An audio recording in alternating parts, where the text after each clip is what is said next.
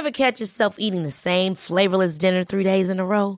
Dreaming of something better? Well, HelloFresh is your guilt-free dream come true, baby. It's me, Kiki Palmer. Let's wake up those taste buds with hot, juicy pecan-crusted chicken or garlic butter shrimp scampi. Mm. Hello Fresh. Stop dreaming of all the delicious possibilities and dig in at HelloFresh.com. Let's get this dinner party started.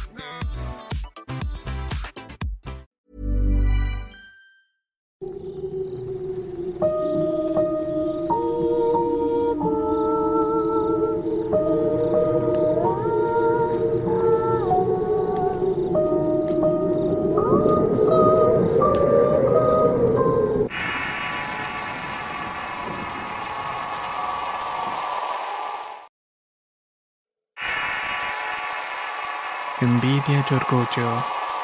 Relato basado en la experiencia de Lupita Rivera. Escrito y adaptado por Tenebris para relatos de horror. Si quieres conocer más historias del mismo autor, te invito a visitar el enlace que dejaré en la descripción del video. En la adolescencia fui una chica muy rebelde. Me encantaba salir con mis amigos e irme de fiesta. En una de esas, mi amiga Teresa y yo nos encontramos un par de chavos. Uno de ellos me gustaba mucho, pero todo indicaba que Teresa le atraía de la misma manera. El chico se acercó a mí y comenzamos a platicar. Hablamos de nuestros gustos, pasatiempos y coincidimos en varias cosas. Me la estaba pasando increíble hasta que Teresa se acercó y lo invitó a bailar. El muchacho se fue con ella y yo por mi parte me fui a sentar a un lugar más apartado. Desde ahí pude ver que ambos conversaban mucho a gusto y se reían. Eso me dejó claro que existía atracción entre los dos. Decidí entonces no volver a hablarle al chico para evitar ilusionarme, y de esta manera no tener problemas con mi amiga. Siempre he considerado que lo peor que le puede hacer una amiga a otra es quererle bajar a su novio, o ligar con la persona que le gusta. El chico me buscó varias veces para que le explicara por qué ya no quería hablar con él, pero yo me hice la enojada y lo ignoré por completo. Pasaron los días y ellos iniciaron una relación formal. Me resultó muy extraño que quisieran hacer su relación más seria, pues Teresa no parecía respetarlo mucho. Ambas nos íbamos de fiesta en cualquier oportunidad, y ella siempre terminaba ligando con algún muchacho y besándose con ellos. Quizás fue ingenuidad de mi parte o estupidez, pero nunca le dije nada al respecto. Es más, también le ayudaba a encubrir todo lo que hacía. En mi interior era consciente de que Teresa era una persona muy tóxica, pero en realidad disfrutaba el tiempo que pasábamos juntas. A mis padres no les gustaba para nada que anduviera con ella. Yo adopté el hábito de escaparme de la casa para irme a tomar y fumar. Era un completo desastre en ese tiempo, al grado de que mis pobres padres ya no sabían qué hacer conmigo. Una noche llegué bastante ebria a mi casa y mi padre estaba furioso, y para darme una lección me dio una bofetada. Este recuerdo lo guardo con mucho dolor en mi memoria. Pues Teresa, quien estaba presente en lugar de ayudarme o defenderme ante mis padres, solo se burló de mí en mi cara y en la de mis padres. Desde entonces ellos me prohibieron estrictamente volver a verla. Luego de eso mis padres se volvieron más estrictos conmigo. Ya no me dejaban salir de la casa y únicamente para ir a la tienda en mandados pequeños. Así pasaron los días hasta que hubo una fiesta familiar. Quiero mencionar que vivo en un pueblo muy pequeño, así que cuando hay bailes organizados por alguna familia van todos a divertirse. Bajo estas circunstancias no pude evitar encontrarme con Teresa. Comenzamos a hablar tranquilamente y entre el holgorio conocimos a un grupo de chavos, entre los cuales se encontraba el hombre que actualmente es mi esposo. En un principio Alejandro, que es el nombre de mi marido, no me llamó mucho la atención y no le hice caso. En cambio, inicié una amena conversación con otro de sus amigos. Nunca supe a ciencia cierta qué problema tenía Teresa con las personas que me gustaban. Es más, siempre opté por dejarle los hombres que nos interesaban en común. Pero esa noche ya no estaba dispuesta a seguir sacrificándome por ella. Al día siguiente lo primero que leí en mi celular fue un mensaje suyo, en el cual Teresa me decía que era una cualquiera de primera, y que desde ese momento en adelante ya no me consideraba su amiga. Yo a esas alturas estaba bastante harta de ella y sus berrinches, así que le respondí que por mí estaba bien, que no quería mantener una amistad así de tóxica.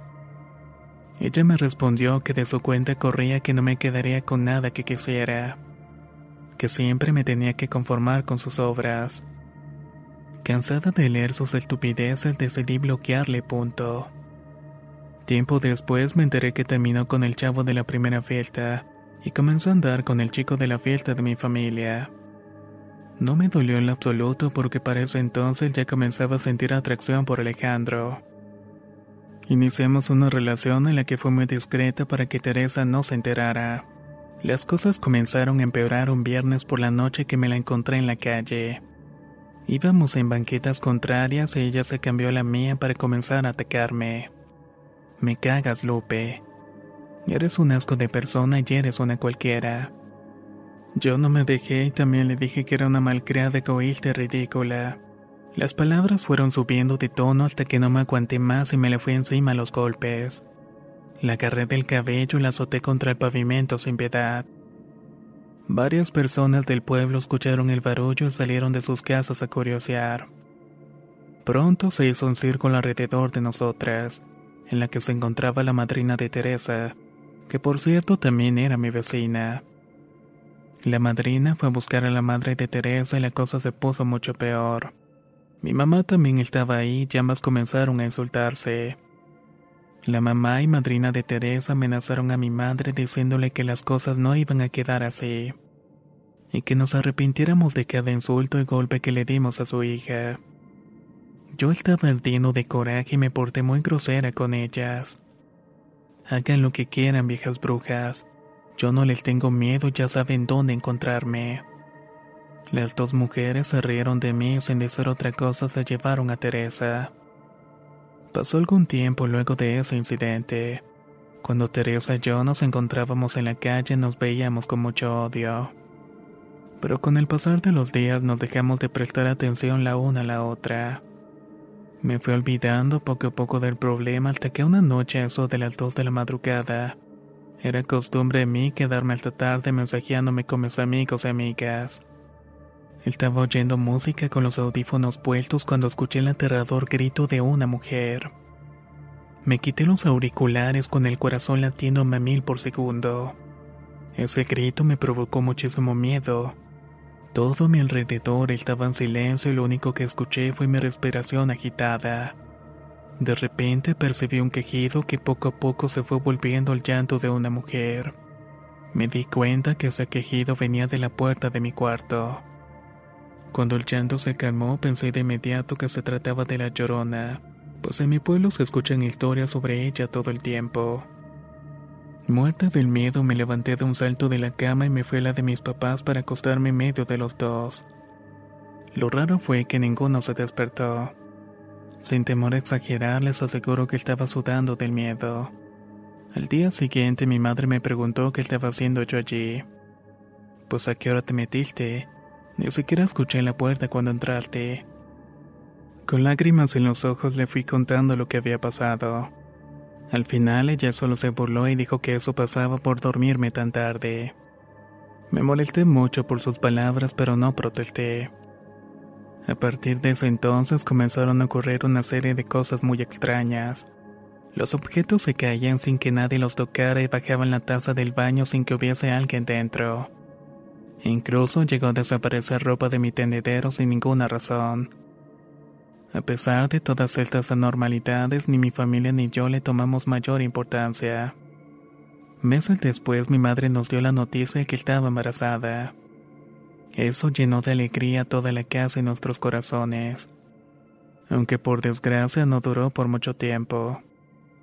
Cuando mi madre se fue a hacer el primer ultrasonido, los doctores le dijeron que el bebé llevaba un mes muerto en el útero. La internaron de inmediato para poder sacárselo y con todo eso mi madre cayó en depresión. Semanas después la acompañé al ginecólogo a hacerse un chequeo. Como estaba reciente el aborto, su cuerpo había sufrido varios cambios. Sus pechos le dolían bastante hasta que fue a diagnosticarse. Mandaron a hacerle varios estudios y el resultado fue que tenía cáncer de mama. Mi mundo se derrumbó con esa noticia. Comencé a tomar alcohol sin medir las consecuencias y mi padre me hizo de segunda. Dejamos a mi hermana sola y mi mamá por su parte siempre se la pasaba dormida. Las hijas de las vecinas nos ofrecían comida hace del diario. Mi hermana, por no ser grosera, se la recibía, pues sabían que no la estábamos pasando para nada bien. Mi hermana se alimentaba de esa caridad y nosotros también, pero eso nos hizo empeorar. Nos enfermábamos del estómago y íbamos muy seguido a ver al doctor. Los pocos ingresos que entraban a la casa se nos iban en medicamentos. Fue un periodo bastante oscuro en nuestra vida. Como las cosas no mejoraban, llegaba un punto en que no teníamos ni siquiera para comer. Las hijas de la vecina seguían ofreciéndonos comida, y en nuestra desesperación nos la comíamos sin dudarlo. Era tanta la pobreza que incluso una vez mi único alimento fue una cebolla cruda que me comía mordidas. El orgullo nos impidió buscar ayuda a nuestros otros familiares pero nuestros abuelos maternos poco a poco se fueron dando cuenta de lo terrible de nuestra situación. El cuerpo nos delataba con que nos diera una mirada. Estábamos muy delgados con ojeros y el estómago inflamado. Mi abuela comenzó a la casa para darnos de comer. Hasta se quedaba a cuidar a mi madre y a mi hermana. Las vecinas seguían llevándonos comida como de costumbre. Mi abuela se la recibía con mucho agradecimiento, pero en cuanto cerraba la puerta la tiraba a la basura. Nosotros enojados le reclamábamos por qué estaba haciendo eso. ¿Que acaso no estaba viendo que nos estábamos muriendo de hambre? Pero ella con toda la serenidad del mundo respondió. No siempre deben aceptar cosas de personas que un día juraron hacerles mal, porque puede que sean ellos los responsables de su desgracia. Al principio no lo entendimos, pero conforme pasaron los días empezamos a mejorar de salud. Mi abuela también trajo un padre para que bendijera la casa. Luego de recorrerla toda nos dijo que alguien nos estaba haciendo un daño porque nos quería ver muertos, especialmente a mi madre y a mí. Nos recomendó ir con un sacerdote especialista de exorcismos para que nos quitara ese mal. Nos costó mucho trabajo dar con el sacerdote, puesto que vivía en la colonia más peligrosa y alejada del lugar. Como les dije anteriormente, Alejandro ya era mi novio para ese entonces. Nunca creyó en lo que le contaba, pero siempre estuvo ahí para ayudarme con lo poco o mucho que podía. Así que no lo pensó dos veces y nos ayudó a encontrar al sacerdote. Cuando llegamos a la colonia, Alejandro fue el que buscó la casa del sacerdote para preguntarle si nos podía atender. Entró en donde estaba el padre por unos minutos y luego salió para regresar con nosotros. En su cara logramos distinguir un gesto de consternación. Allá dentro había una loca. Tan mal estaba de la cabeza que se me fue encima queriéndome golpear. El padre la detuvo pero me dijo que no nos podía atender. Me dio un número para que sacáramos una cita y que lo mejor que podíamos hacer por ahora era retirarnos de aquí dijo Alejandro con un poco de molestia. No nos queda otra opción que irnos. En el camino de regreso les pregunté a mis padres si quería que sacáramos la cita.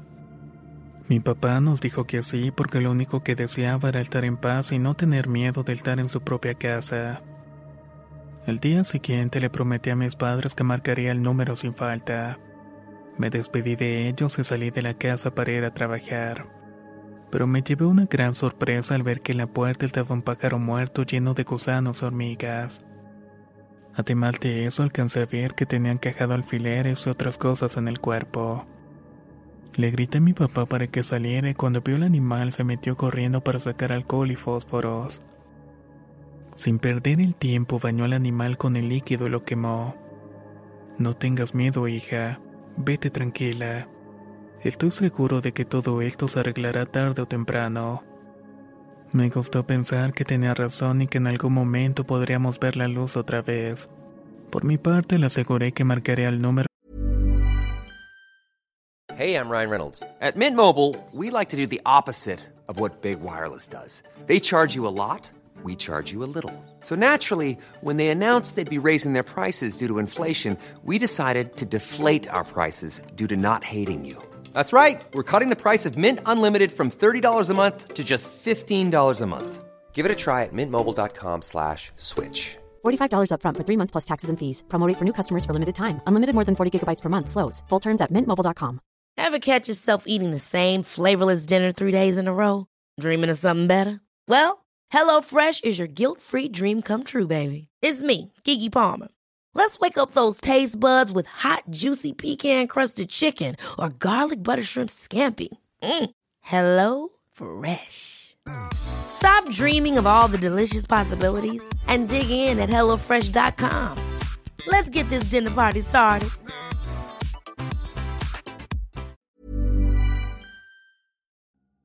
La primavera está aquí, así que es el mejor momento para sacar lo viejo de la rutina y vivir nuevas experiencias, entre ellas nuestros estrenos de terror, y hasta una nueva manera de obtener dinero con tus compras gracias a iBota.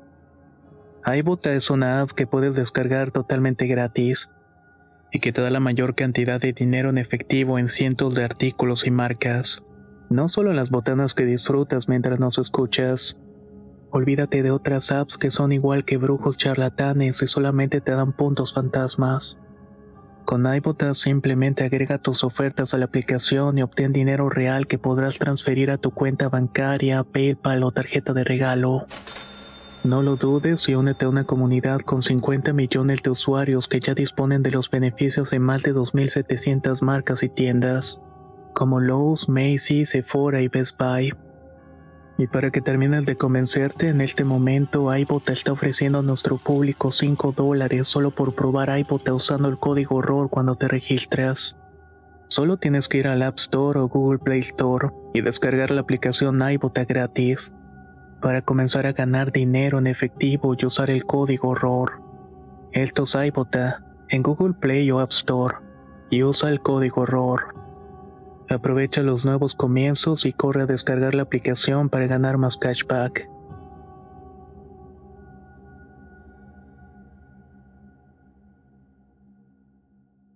Lo más pronto posible para que nos ayudaran a salir de la situación. Esa misma tarde me comuniqué al número. Me contestó una señora muy amable y le dije que quería una cita con el padre porque el otro sacerdote del pueblo me dijo que nuestra familia tenía un mal. La mujer tomó mil datos y me agendó una cita para dentro de un mes. Pero un mes es mucho tiempo, le contesté. Imagino que sí, pero el padre ya no tiene espacio para antes. Está totalmente repleto. Me dio algo de decepción escuchar eso, pero era mejor que nada. Respondí que estaba bien y colgué el teléfono. Hubiera deseado que ese mes se hubiera ido volando, pero no fue así. Por las mañanas cuando salíamos de la casa veíamos tiradas en la puerta varias cosas. Monedas antiguas ennegrecidas junto con fotos de mi familia quemadas. Mi papá recogió los objetos con cuidado. Los fue guardando para entregárselos al sacerdote a su debido tiempo. También encontramos una bolsa negra con tierra de panteón revuelta con huesos. Mi papá tomó la bolsa y quiso tirarla a la basura. En eso llegó otro de los vecinos con el cual nos llevamos muy bien. Anoche vi que la vecina de al lado les fue a tirar eso a la puerta. Hasta se arrodilló frente a ella como si estuviera rezando. Lo que yo hice fue acercarme y gritarle qué estaba haciendo y que se fuera de allí. Ella me contestó que no me metiera en lo que no me importaba y me aventó un puño de tierra en los ojos. Me tallé para quitarme el polvo y esa pinche vieja aprovechó el momento para irse en friega. Mi papá se enojó mucho y él respondió que ya era hora de que alguien la pusiera en su lugar. El vecino agregó que ya tenía varias noches viéndola rondar por nuestra casa, pero no nos decía nada porque no estaba seguro de quién era. Yo escuché cada cosa que el vecino dijo con mucho miedo. Cada vez me convencía más de que ella era la culpable de todo. Seguramente era la venganza por el problema que tuvimos con Teresa. Luego de esa mañana seguimos encontrando cosas pero ya no les prestábamos la misma atención. Con cada día que pasaba, nuestra fe en que el sacerdote nos sacaría de ese mal nos fortalecía. Así estuvimos hasta que al fin llegó el tiempo de nuestra cita. De nuevo llegamos mi familia, mi novio y yo. El sacerdote solo me dio una mirada y dijo, Ahorita te atiendo, hija. Necesito prepararme porque ese espíritu maligno que traes es difícil de curar. Me senté junto a mis padres observando la casa. Tenía varias imágenes religiosas de todo tipo. Santos, vírgenes e imágenes de Jesucristo. En lo que esperábamos llegó una chava que me miró fijamente. Detrás de ella había un muchacho con un bebé en brazos. Las señoras que atendían de inmediato lo reconocieron porque le empezaron a preguntar si otra vez se había vuelto mal. La mujer no dejaba de verme de una manera amenazadora y burlona al mismo tiempo. El muchacho le respondió que seguía mal y que había intentado pegarle al bebé, que era urgente que el padre los atendiera. Esperemos que sí te pueda atender hoy, pero primero le toca a la muchacha que está aquí sentada con su familia. Tomen asiento ahí con ellos, ahorita sale el padre y los atiende. Dijo la recepcionista. La chava se sentó al lado de mí y me comenzó a leer el cabello. Luego me agarró las uñas y se empezó a reír descontroladamente. Era como lo hacen las poseídas en las películas de terror. La vieja que te trabajó está bien pendeja. Las de ahora no saben hacer un trabajo como debe ser. Berreó la mujer con una voz áspera y me aventó la mano a un costado. No llores, tonta. Eso que traes te lo va a curar el padre en un 2x3, en un 2x3 en un 2x3. Me estremecí al escuchar sus palabras, pero no dije nada. Solo agaché la cabeza e intenté controlar mi perturbación. Durante ese rato la poseída no dejó de verme y hacer ruidos obscenos. Fue tanta mi incomodidad que comencé a llorar. Mi novio me susurró al oído que me tranquilizara, y que esa era la mujer que en la otra ocasión intentó atacarlo. El esposo de la chava le dijo que se callara, ella se rió como desquiciada y comenzó a hablar en una lengua que nunca había escuchado antes. En el exterior se escuchaban los autos pasar y también el canto de unos pajaritos. Mátalos, mata a esos asquerosos animales. Mátalos, mátalos. En ese instante el padre apareció. Así que otra vez te tenemos por acá, dijo. Una y otra vez hasta demostrarte que no eres nadie y que contra mí no puedes hacer nada, estúpido. El padre se mantuvo sereno ante los insultos. A nosotros nos dijo que pasáramos a un cuarto y a la mujer la hizo esperar hasta que terminara de atenderme. El cuarto al que entramos estaba muy limpio y en el centro había una imagen de Cristo que abarcaba la mitad de la pared. Primero me miró a mí y me pidió que tomara un tipo de agua que tenía un sabor asqueroso. En cuanto lo tragué no lo pude retener en mi cuerpo y comencé a vomitar. El padre me dijo que vomitara todo y que no me detuviera. Mis padres, mi hermana y mi novio también ingirieron el líquido, pero a ellos no les provocó náuseas. Sentí pena por ser la única que tuvo ganas de vomitar. Estuve arqueando un rato hasta que por fin solté un eructo. Junto con él salieron dos bolas de pelo de mi boca llena de gusanos. Cada que abría la boca para decir algo vomitar sacaba un olor nauseabundo. Mi novio me preguntó si estaba bien, pero antes de responderle el padre me ordenó que abriera la boca lo más grande que pudiera. No quise hacerlo porque sentía que había algo más atorado en mi garganta y tuve miedo. En cuestión de segundos comencé a sentirme muy enferma. Me dolía el cuerpo y sudaba como si estuviera en un sauna. El sacerdote me pidió que abriera la boca nuevamente y como no quise me la abrió a la fuerza tanto que hasta hizo una mueca de dolor. Mi familia le dijo que tuviera cuidado, pero todos se quedaron en silencio cuando el padre comenzó a jalar de mi boca un listón negro. Claramente percibí cómo salía de mi garganta, tal como si hubiera estado ahí desde mi nacimiento. Con cada jalón que daba el padre experimentaba un verdadero ardor. Parecía una navaja que me cortaba por dentro. Al parecer el listón traía escrito algo en letras blancas. No vi qué era lo que decía y el padre tampoco lo leyó. Vas a tomar esta agua diario por un tiempo. Te vas a sentir igual o peor que ahorita, pero debes tomártela porque si no, no te vas a curar. Yo lo veía con lágrimas en los ojos por el dolor. Luego de eso solo recuerdo ver borroso y me desmayé. Lo que ahora les contaré fue tal como mi novio me lo dijo a mí en ese entonces. Según él, entre más se acercaba el padre, yo le gritaba que era un tonto y que si daba un paso más iba a matarlo. Déjame en paz, vejete. No te metas en lo que no te importa. El padre me puso una imagen religiosa en el pecho y yo me comencé a retorcer diciéndole que me lo quitara de encima porque me estaba quemando. Cuando me preguntaba quién era, me reía de una manera rasposa y empecé a cantar una canción de cuna demoníaca. El sacerdote volvió a poner la imagen en el pecho. Yo me contorsionaba y me revolcaba del dolor y gritaba con todas mis fuerzas que me lo quitara de una vez porque me estaba quemando. Solo te lo voy a quitar si me dices quién eres, dijo el padre. Mi respuesta fue decirle que sí, pero en cuanto me lo quitó del pecho volví a reírme como enloquecida. Además de que empecé a azotar mi cabeza contra el suelo una y otra vez. Al ver que mi bienestar físico estaba en riesgo, me colocaron un cojín en la frente. Luego me llevaron al frente de la imagen de Cristo que estaba en la pared.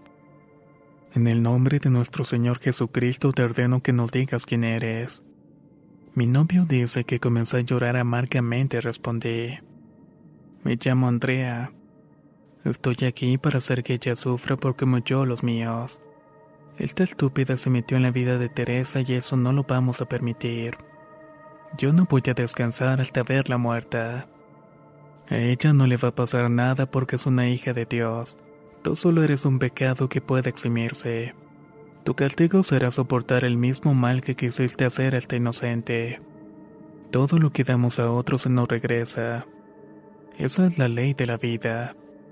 En este punto es que yo recobré la conciencia. Desperté sentada en una silla y mis papás lloraban desconsoladamente al igual que mi novio. Me toqué el rostro y lo primero que sentí fue que estaba mojado por las lágrimas. Noté que llevaba una venda en la cabeza pues me la había abierto por los golpes. ¿Qué fue lo que pasó? ¿Por qué estoy así? Pregunté. Se vieron unos a los otros y el padre tomó la palabra. Eso que tienes no te va a dejar porque su motivación es la envidia. Debes hacer todo lo que yo te diga, empezando a tomar el agua bendita que te di hace un rato. Tómala aunque sientas ganas de vomitarla. No muestres miedo a nadie, pero tampoco te busques problemas de aquí en adelante. Dios está contigo, hija, así que no tengas miedo. Salimos del cuarto y en las sillas aún estaba la muchacha poseída. En cuanto me vio salir, me apuntó con su dedo huesudo y empezó a carcajearse. Yo solo la miré de reojo y nos fuimos para la casa. En el camino le pregunté a mi novio qué había pasado y él me contó lo que le relaté anteriormente. No podía creer que eso lo hubiera hecho yo, pues no había sentido absolutamente nada en todo momento. Alejandro me dio un beso en la frente y comenzó a llorar. Nos abrazamos con fuerza y ahí supe que era él. Sin duda alguna será el amor de mi vida. Con el tiempo las cosas fueron mejorando y me casé con Alejandro quien se fue a vivir a mi casa. Al principio hicimos el intento de tener hijos, pero no se podía. Pensé que era yo la del problema, pero no le tomé mucha importancia. Hace poco me enteré que estoy embarazada y más que alegrarme me preocupa por la seguridad del bebé. También nos enteramos de que la vecina tiene cáncer de mama y que se la está viendo duras con el tratamiento. Ahora nadie en la casa le tiene miedo, porque sabemos que el poder de Dios es más grande que cualquier ataque del enemigo. Por las noches escuchamos que algo cae en el techo de la casa.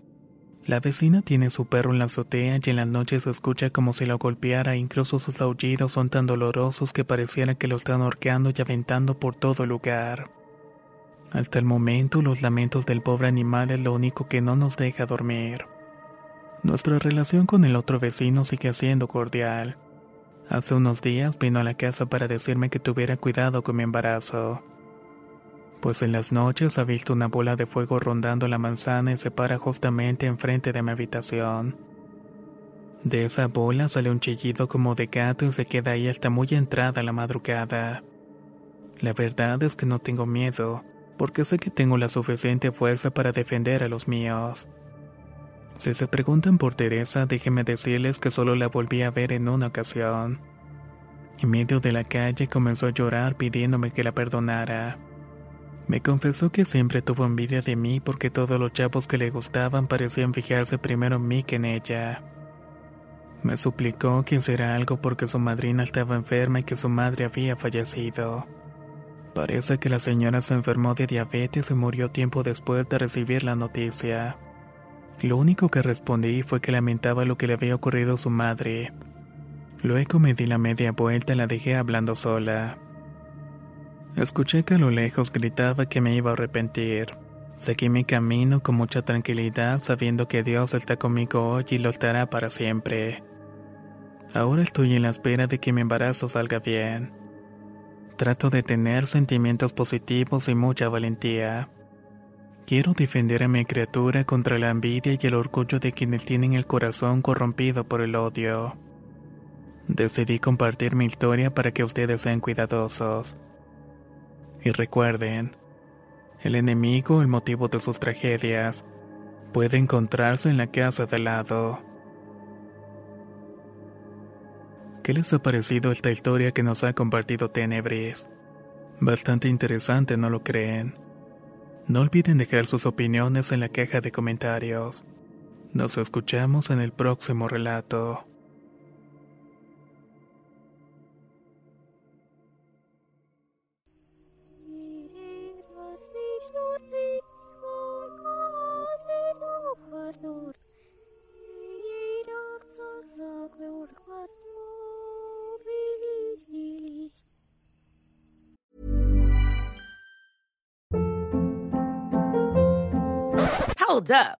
What was that? Boring. No flavor. That was as bad as those leftovers you ate all week. Kiki Palmer here, and it's time to say hello to something fresh and guilt-free. Hello Fresh. Jazz up dinner with pecan-crusted chicken or garlic butter shrimp scampi. Now that's music to my mouth. Hello Fresh. Let's get this dinner party started. Discover all the delicious possibilities at hellofresh.com.